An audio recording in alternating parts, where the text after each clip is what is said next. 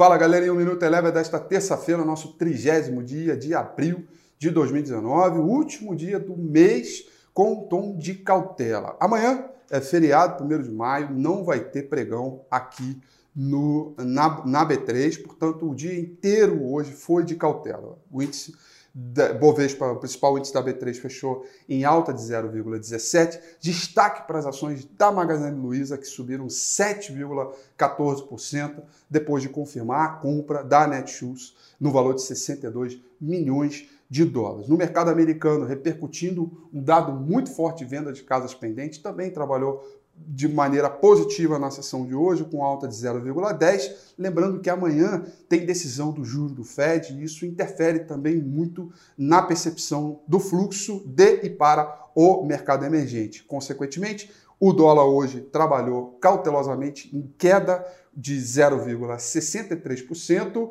ah, aguardando o dado de amanhã para repercutir isso no pregão da próxima quinta-feira. No geral, o mercado ainda repercutindo balanços corporativos ao longo da sessão de hoje, tem muito ainda para sair, mas claro, toda a cautela permanece por conta do feriado amanhã.